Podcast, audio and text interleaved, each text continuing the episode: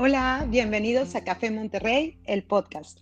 Los invitamos a tomarse un café con Rogelio Ríos y Aletia Gutiérrez, un par de internacionalistas regios que conversamos sobre temas que a nuestro juicio nota. Acompáñenos, hoy platicaremos sobre el juicio al Vaticano, las Olimpiadas, el gobernador electo de Nuevo León, Samuel García, y su esposa Mariana, el terrible grito futbolero, Nicaragua, cuantos más Daniel Ortega y por supuesto nuestras recomendaciones y algún otro tema que nosotros consideremos que está dando la nota y que va a seguir dando para el cafecito para esta semana. Mucho que conversar, mi querido Rogelio, mejor sean bienvenidos y comenzamos. Hola Roger. Hola, ¿qué tal? ¿Cómo estás, Aletia? ¿Verdad? Este, no hay descanso. Bastante, movida, pues para empezar, este, pues estamos ahora sí grabando a distancia, ¿verdad? Estamos tomando algunas medidas precautorias, nada más. Sí, sí, este, sí, es cierto. Pero a distancia. Sí, sí, bueno, es que se vino otra, otro rebrote, dicen los expertos que es más eh, exacto llamarlo así, porque en realidad nunca hemos dejado la primera ola, en fin rebrote o reola o lo que sea, este, nos volvió a meter a un lugar donde ya no queríamos estar mucho. No, sin duda, pero bueno, ir adelante y pues la conversación de detenerse porque comenzamos. Adelante. Bueno, pues hoy, sin este, el tema de hoy, en, en, nuestra, en mi humilde opinión, pues es el juicio al Vaticano. Este juicio al Vaticano, ¿ok? Que resulta histórico completamente, un poco en la fuente de Infobae, de la sección ah, Mundo, de, de, ese diario electrónico, pues resulta que el Vaticano lleva a juicio a 10 personas, entre ellas un influyente cardenal que en su, que en su momento fue considerado si no el segundo de a bordo, pues sí, este, el tercero, ¿ok? En mando o en el en el Vaticano, y pues resulta que está acusado de delitos financieros. El cardenal Angelo eh, Becciu, ¿ok? O Becciu, porque lo he encontrado de dos formas para pronunciarlo, es un exalto funcionario así como otros dos más eh, miembros de, de, esta, de la curía, pues resulta que han sido, este, que serán juzgados el día de hoy por un escándalo que involucra la compra del el Vaticano de un edificio en Londres, en un barrio increíblemente costoso o súper exclusivo, como lo quieras decir. Entre los delitos financieros también incluye malversación de fondos, lavado de dinero, fraude, extorsión y abuso de poder. Ni estos, o sea, son cargos, cargos sencillitos, ¿verdad? Y pues yo no puedo dejar de pensar, de recordar una de mis tías muy católica, ella expresando frases, ya sabrás, de que, y pero santo, bla, bla, bla, invocando a todos los santos y a todas las advocaciones de las vírgenes y demás, ¿verdad? Este, pues, declaraciones que ha dado, el juicio eh, londinense está directamente relacionado con esta reforma que su santidad, el Papa Francisco, este, ha querido implementar desde que él llegó al cargo de, sumo este, pontífice, ¿no? Esta idea de llegar a la transparencia, a conciliar este, las finanzas que sean claras, ¿verdad? Y transparentes, ¿ok? Pero pues Híjole, eh, la verdad, eh, yo estoy un poco, eh, sí es un escándalo, creo que sí, sí nos escandaliza. Aún así, pues, este, lo más, hay que recordar, Roger, que el pontífice, este, Bergoglio había sido elegido en el 2013 para precisamente poner en orden finanzas, pero pues esta reforma al Papa Francisco, porque muchos dicasterios o ministerios okay, que gestionan era autónoma, ¿verdad? Pero de una forma también muy poco transparente. Entonces, en el 2017 el Papa eh, constató que el, intentar esta reforma ha sido un trabajo muy arduo, que en sus palabras, y me encantó la, la alegoría que hace, es como limpiar una, la esfinge de Egipto con un cepillo de dientes. Palabras del Papa, ahora sí. Y pues ahora sí que la corrupción está en los lugares más santos. ¿Qué opina Roger de eso? Así es, sí, muy santos. Además me, me recuerda de inmediato la película del Padrino, la tercera parte, en donde precisamente se habla de este tema de las finanzas del Vaticano a estos niveles pues ultra altos, ultra, ultramillonarios. Eh, no es el primer escándalo financiero del Vaticano, pero me parece que es el más profundo, el más hondo. Hoy empieza el juicio. Vamos a ponerle atención a Letia a ver, a ver en qué termina. Esta es una beta de, eh, que se está conociendo en el Vaticano así como tema escandaloso, pero sigue abierta la otra beta, que es la de los abusos sexuales.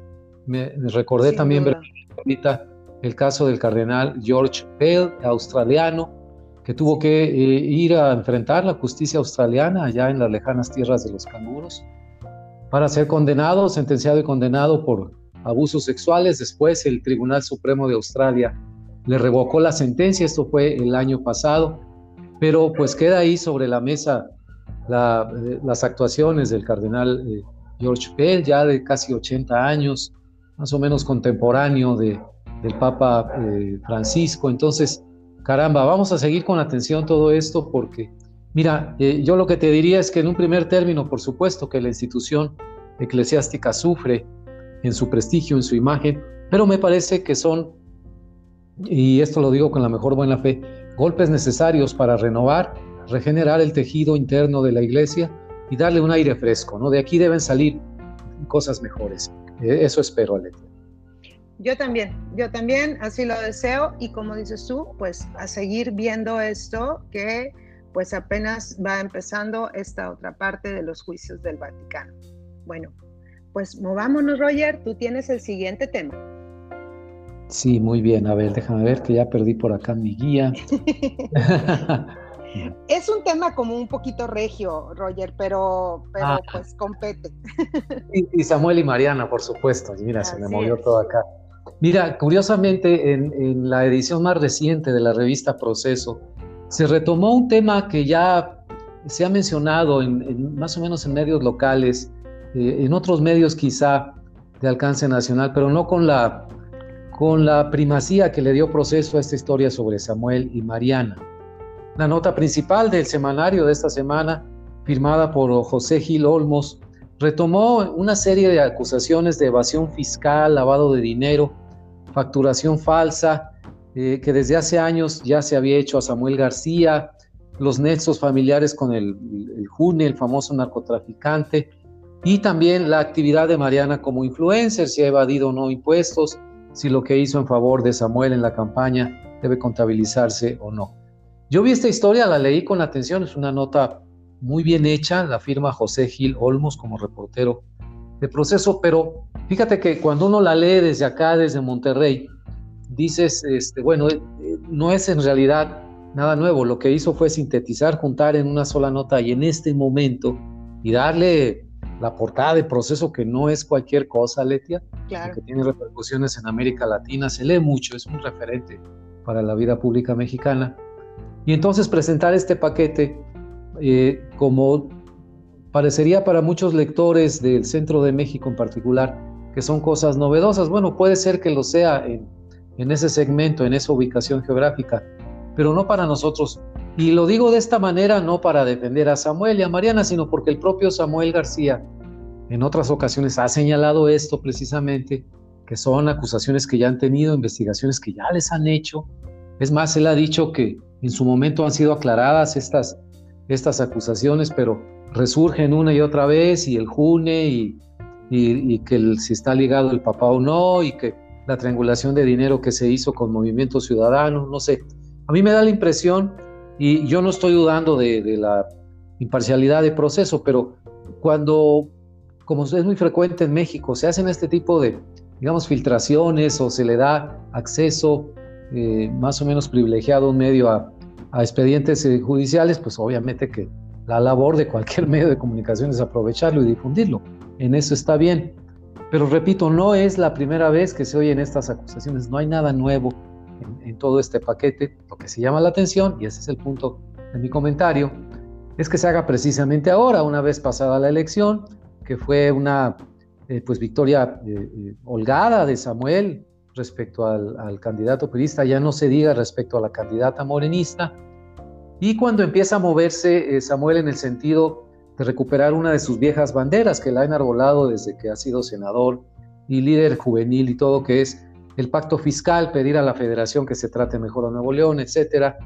Su simpatía en ese sentido, su cercanía en posiciones a la, a la comisión esta, la alianza de gobernadores de, de, Coahuila, de Tamaulipas, de Nuevo León, de Jalisco, Alfaro, por supuesto, se sumaron después de Durango, de Chihuahua. ¿Qué piden precisamente eso? Un, pacto fiscal más justo, que se enfrentaron al presidente López Obrador desde hace dos años, etcétera. Entonces, todo eso viene a, yo lo veo tal vez con demasiada suspicacia como periodista en el sentido de que quisieron aventar un golpe desde el centro, desde el Palacio Nacional, eh, con esta eh, utilización de información eh, privilegiada, digamos, por el acceso que le dieron al reportero a los expedientes, pero a fin de cuentas no nos sorprende tanto acá en el norte de México, en, Monterrey en particular, porque ya eran cosas que habíamos escuchado. Desde que vi la portada dije, vamos a ver eh, la nota para ver qué trae de nuevo. No, no digo, y te digo, está bien hecha, por supuesto, bien manufacturada y, rigurosa y todo, pero no trae este, nada, nada novedoso, incluso siendo tan graves las, acusaciones que se puedan derivar de ahí, ya son cosas que se habían puesto sobre la mesa. Eh, yo coincido contigo, creo que, creo que no era para, no era, al menos no hay nada nuevo bajo el sol para, para los regios, de alguna manera ya se habían estado este, manejando estas notas, sobre todo obviamente en el estado, porque pues, es el gobernador electo de, Nuevo León.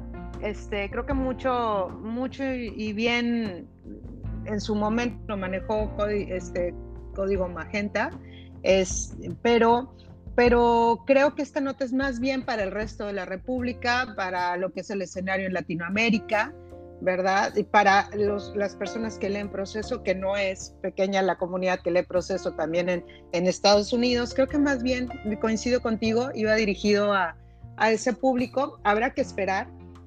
Las acusaciones sin duda son graves.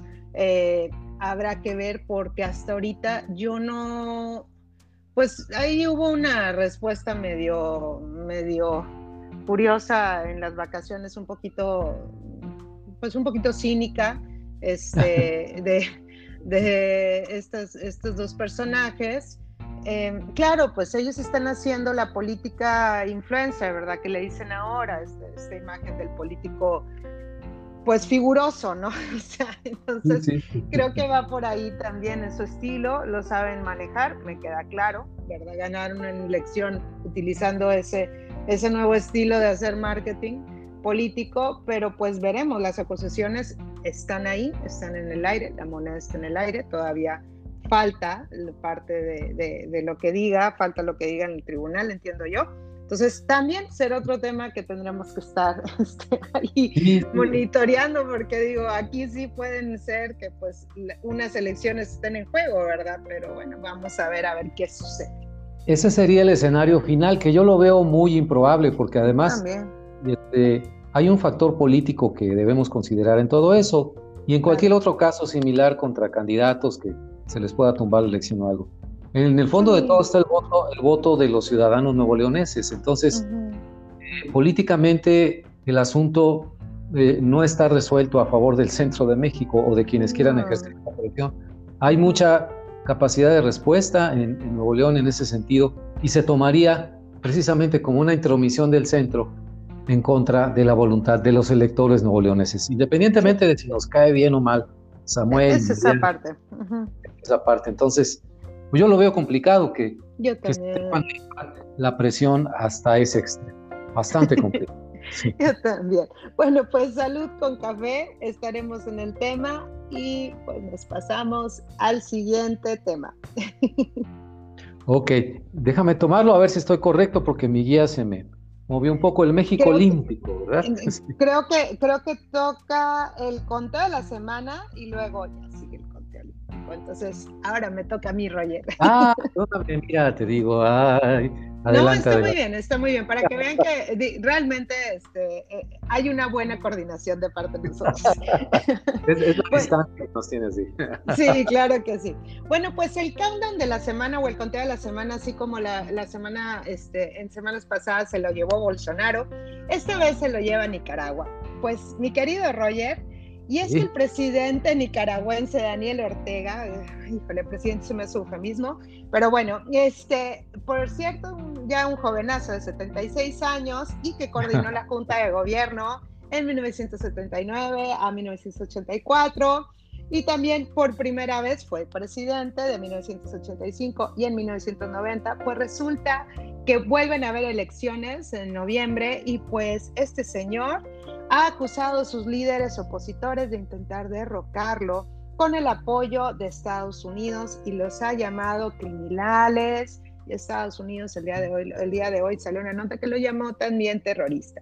Ahora, graves acusaciones, sin duda, pero eh, la cuestión es que entre que empezaron la, la oportunidad de estos, estos candidatos a poderse postular eh, para eh, una posible candidatura, pues resulta que este señor ha tomado excusa para detenerlos y para encarcelarnos en cara, como les dije yo, a los comicios generales que se llevarán a cabo el próximo 7 de noviembre. El conteo, el conteo, mi querido Roger, va en siete, ¿sí? Siete aspirantes presidenciales han sido arrestados empezando por Cristiana Chamorro, ¿ok? Que pues obviamente ya es un personaje, Arturo Cruz, número 3, Félix Maradiaga, Juan Sebastián Chamorro, primo de la primera, ah, este, de la primera candidata que fue arrestada, Miguel Mora,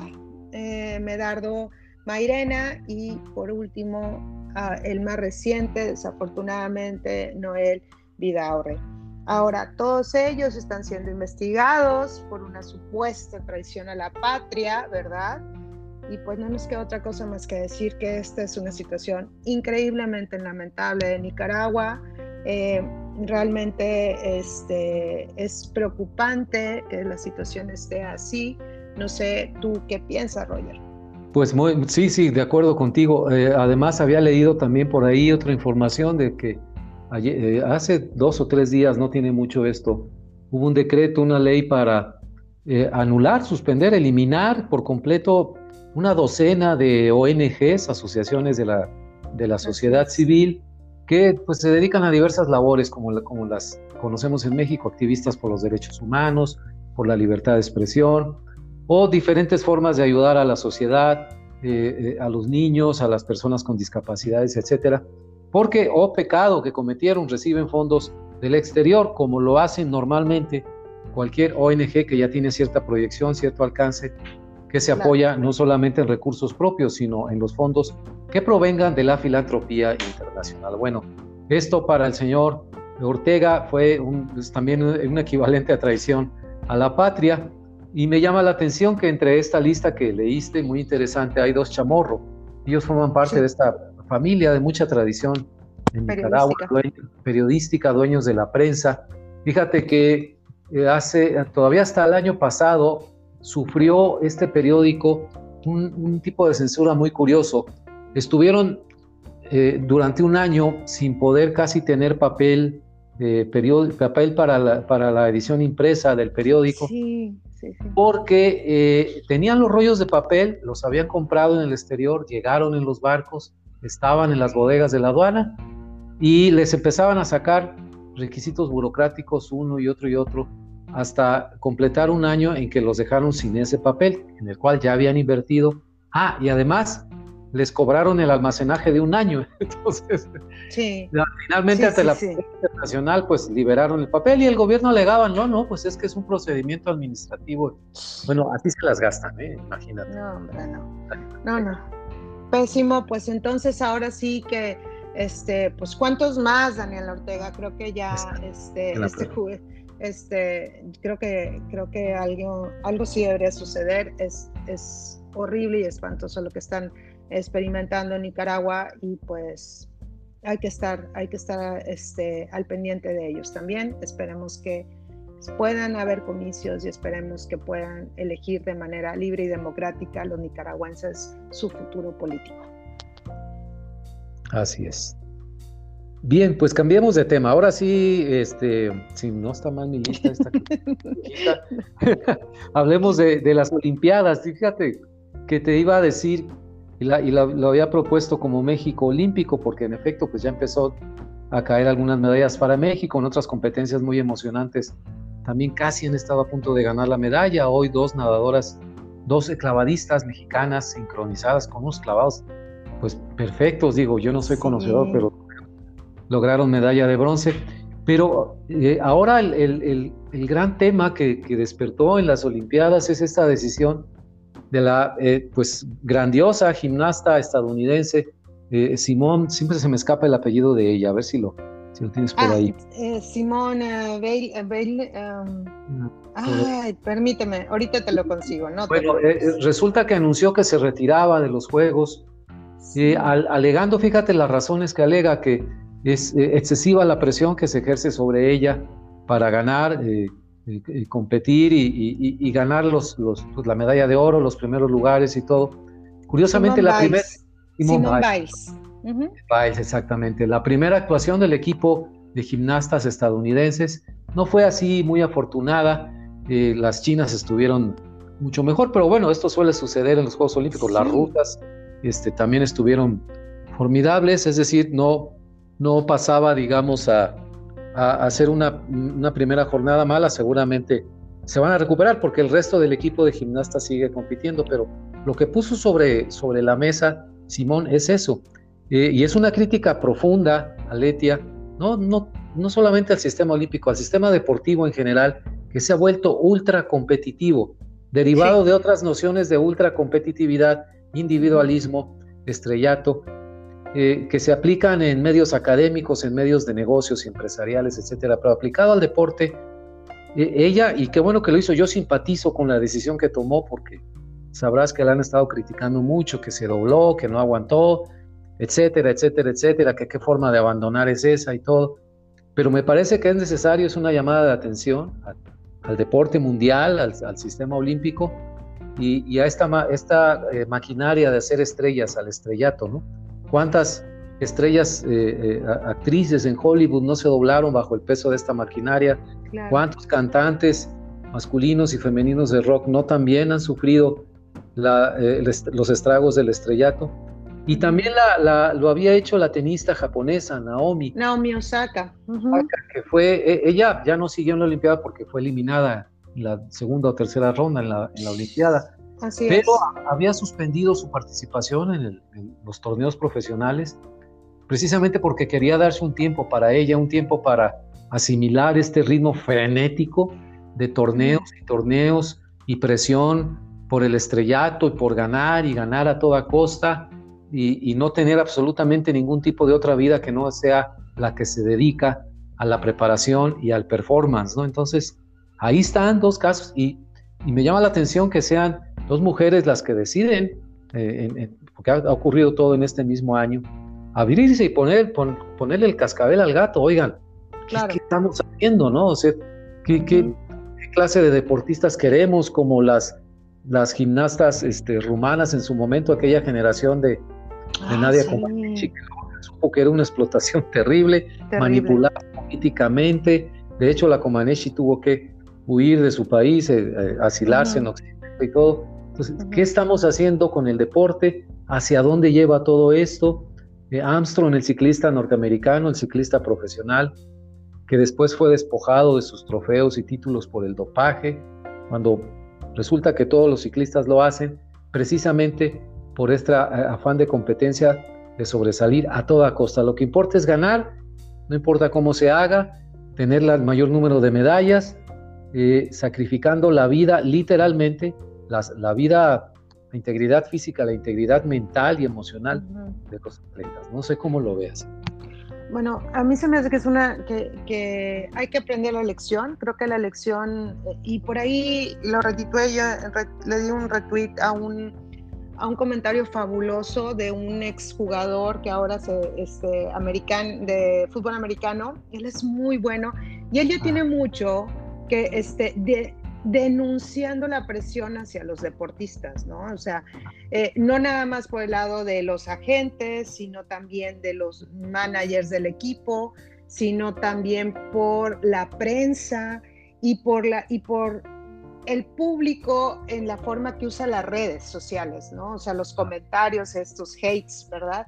Es fabuloso. Él, me encantaría después hablar un poco de él. Estoy que me muero por este, porque está a punto de lanzar un libro que me imagino yo que se será, si es como sus comentarios y como sus reflexiones, creo yo que va a ser un libro obligado para, para leer para todos aquellos que de alguna manera nos dedicamos a dar noticias y aparte este pues somos fanáticos del deporte creo que creo que este que va a ser un libro obligado.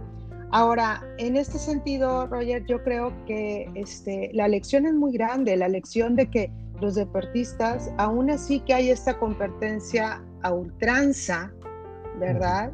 Eh, pues son humanos, ¿no? O sea, y estamos pasando por mucho todo el mundo y la pandemia también de alguna manera ha eh, influido en, la, en el sentir de los deportistas y en su, y en su salud mental, ¿no? Entonces, a ver, creo que, que es una lección que debemos de aprender los deportistas son humanos, el desgaste emocional que ellos tienen que vivir es muy grande, es, también es extenuante, amén del el cansancio físico que puedan llegar a tener. Sin duda, creo que nadie debería de juzgar a nadie, ¿ok? En este caso, y al contrario, mostrar un apoyo y esta niña sigue siendo una verdadera gloria de la gimnasia, así como Naomi Osaka es una chipita que es una verdadera gloria en su deporte y como muchos más. Yo no quisiera también habría aquí en la conversación, pero ya no tenemos tanto tiempo, pero está también la mexicana Alexa Moreno, que se recuperó de, de, vamos, de comentarios totalmente tóxicos y nocivos, que de verdad, a ver, ahora sí me dan muchas ganas de decirlo, bueno, hazlo tú, o sea, vuela tú como Alexa Moreno. Te aseguro que no lo podemos hacer. Entonces creo que no se vale. Yo creo que no se vale y creo que es un, y creo que hay que hay que medirnos, ¿no? Hay que medirnos en, en esta situación, tanto como espectadores como las personas que se están relacionadas de alguna u otra manera al deporte profesional. Sí, y, podríamos ayudar finalmente también nosotros como espectadores no clavándonos nada más, enfocándonos a ver cuántas medallas, si no traen medalla ni para qué fueron. Eso no, es el caso. El caso es una reunir en, a los que en ese momento son los mejores atletas de todo el mundo y ponerlos a competir. Pero el hecho de estar ahí, de poder ir a la Olimpiada, ya es un triunfo para los, las personas, los atletas, hombres, mujeres, jovencitos, y las, las ganadoras de por primera vez se puso como deporte olímpico el skateboard. Son niñas de 13 años. Por favor. Una japonesita, una niña creo que brasileña. Sí, sí, sí, que de 13 años, que ha sido la medallista brasileña más jovencita de, de su historia. Pero mira, Roger, yo creo que, que no perdamos los Juegos Olímpicos, lo que, lo que motivaban era la unión universal de diferentes países que conforman el mundo. No perdamos esa brújula, no perdamos el sentido y sobre todo no perdamos esta cuestión que es algo que es netamente humano. Se trata de la convivencia, se trata de, difundir, de, vamos, difundir y el deporte y la hermandad. No perdamos eso. Yo creo que finalmente si ganas, si no hay medallas, y si hay medallas, vaya, o sea, todos son ganadores por el hecho de que llegaron a esa instancia. Pero bueno, eso es, esa es la manera en que yo pienso, ¿verdad? Así es. Uy, oye, pues nos está ganando el tiempo. ¿Qué hacemos? ¿Pasamos a las sugerencias, Aletia? Yo creo que podríamos pasar a las sugerencias. Eh, creo que es, lo mejor porque ya nos extendimos mucho. Y empiezas tú, empiezo yo, tú dime. Mira, yo aquí tengo a la mano antes de que se me pierda. dale, dale, entonces venga. Estaba jugando acá cosas muy raras. Mira, vi recientemente el fin de semana, porque me lo recomendó un amigo periodista, en Netflix, en la cadena, en la, plataforma de Netflix, está ya un documental que se llama Red Privada. ¿Quién mató a Manuel Buendía? Ay, está buenísimo, ya lo vi.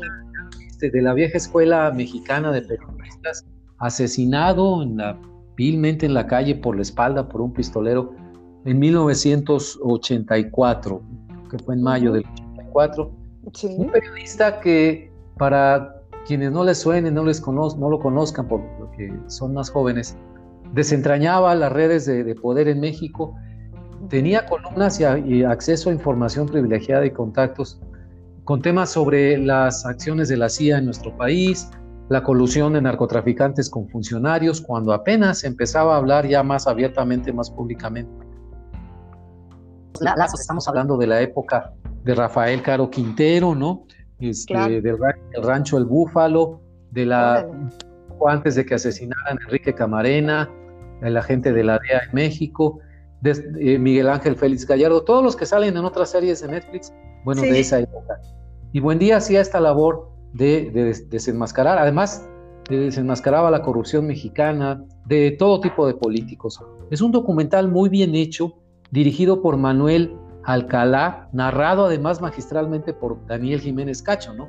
Pues imagínate. No, bueno, sí. Alcalá es el, mismo eh, director de una película que se llamó Museo en 2018, eh, y aquí aborda, como parte de la investigación de esa película, se topó él con la historia de Manuel eh, Buendía. por ejemplo, sucedió algo muy curioso, el día que, en la tarde que lo mataron a Manuel Buendía, fue muy cerquita de su oficina, él mantenía archivos de recortes de periódicos, porque pues estoy hablando del 84, todavía la cibernética no, no entraba con fuerza a México y se trabajaba al estilo antiguo. Entonces, Buen Día trabajaba de esa manera. Cuando lo matan, alegando, aduciendo que tenían que investigar, prácticamente se llevaron una buena parte de los archivos de Buen Día que después nunca fueron eh, recuperados. Es un documental sensacional, no quiero echar a perder, no voy a decir la trama, pero es una manera de acercarse a una época que además refleja muy bien la época, y, lo digo en, especial para estudiantes o gente que le guste mucho la comunicación, el periodismo. Asómense a esa época y a esta gran, gran figura de don Manuel Buendía. Sin duda, y tiene mucho que ver, mucho más de lo que pensamos con la política actual. Totalmente recomendable al 100. Muy bien. Bueno, pues el día de hoy yo voy a dar mis recomendaciones. Ahora sí no va a ser una serie, va a ser un libro, que es un libro que llegó a mí realmente por una recomendación de mi mamá. Mm, entonces, no necesariamente, yo, realmente me sorprendió esta, esta, esta recomendación de mi mamá, no pensaba que fuera en ese en ese sentido, bueno, pues el libro que les voy a recomendar y lo voy a poner ahí en las redes, que por cierto aprovecho para invitarlos a que nos sigan en nuestras redes, es el libro de Ping, de eh, Juana Inés de esa, sí, hija ah. de, del gran, del maravilloso Germán de esa, ah, que todavía extraño yo y que creo que muchos de nosotros extrañamos. Bueno, Ping se trata de un libro que es un libro especialmente para mujeres que estamos entre finales del tercer, bueno, en que estamos viviendo ya el cuarto piso, o sea, estamos en los ah, pelos, vamos a dejarlo así. Este es un libro buenísimo donde narra eh, los anhelos, las angustias, las alegrías de mujeres que estamos en esta generación y que estamos totalmente estresadas por quererlo hacer absolutamente todo, ¿no? Casa, carrera, hijos, eh, eh, pareja, y este, anhelos, metas, este, mascotas, etcétera, mascotas, demás. Entonces, y es como ella tiene un suceso ahí en, político, marca y cambia su realidad o su ambiente social y ella tiene que volver a ingresar a las filas de trabajo y lo que implica y cómo esto la lleva a retomar y replantearse sus metas, su relación con su familia inmediata, y el, el revalorarse y replantearse ella como como ser humano, como mujer. Entonces es una, claro, que lo hace con muchísimo humor, ok, un humor maravilloso, con, está excelentemente bien escrita, se va como agua entre las manos, no se siente, es muy, muy padre, como maneja con un humor muy negro mm, realmente situaciones que pudieran ser un poco trágicas. Entonces, este, eh, venga, es un libro totalmente para leer en estas vacaciones, aprovechando que todavía hay días de vacaciones. Es totalmente recomendable. Ella es la misma autora de Pink Doll, de Rebel Doll, que también son súper recomendables. Y pues, este, adelante, esa es mi recomendación para esta semana. No, pues excelente, Aletia. Este, cerramos nada más, quiero recomendar también a nuestros estimados escuchas que vamos a tener un programa especial, ¿verdad, Aletia? Eh, Así es. Especial dedicada a cuidadores.mx, una entrevista que logramos con Rogelio Hernández Fidalgo, su director, que habla que él ha vivido, que él es precisamente un testimonio viviente de la importancia de los cuidadores de personas que por discapacidad, enfermedad, por lo que usted mande y guste necesita cuidados, especialmente en el entorno de México y muy particularmente esto es lo que le da también un valor extra plus en el, en el entorno de Monterrey. Entonces, por favor, en, la, en la página de Facebook vamos a ponerles ya bien el, el, día, la hora y todo en que va a estar, a partir de cuándo va a estar disponible esta entrevista. No se la pierdan, por favor, no les adelanto más porque ya se darán cuenta de lo interesante que es. Bueno, Roger, pues nos despedimos. Muchas gracias por escucharnos. Nos vemos la próxima semana en Café Monterrey, el podcast. Pásenla bonito y recuerden de seguirnos en nuestras redes. Que tengan una excelente semana. Bye, hasta luego.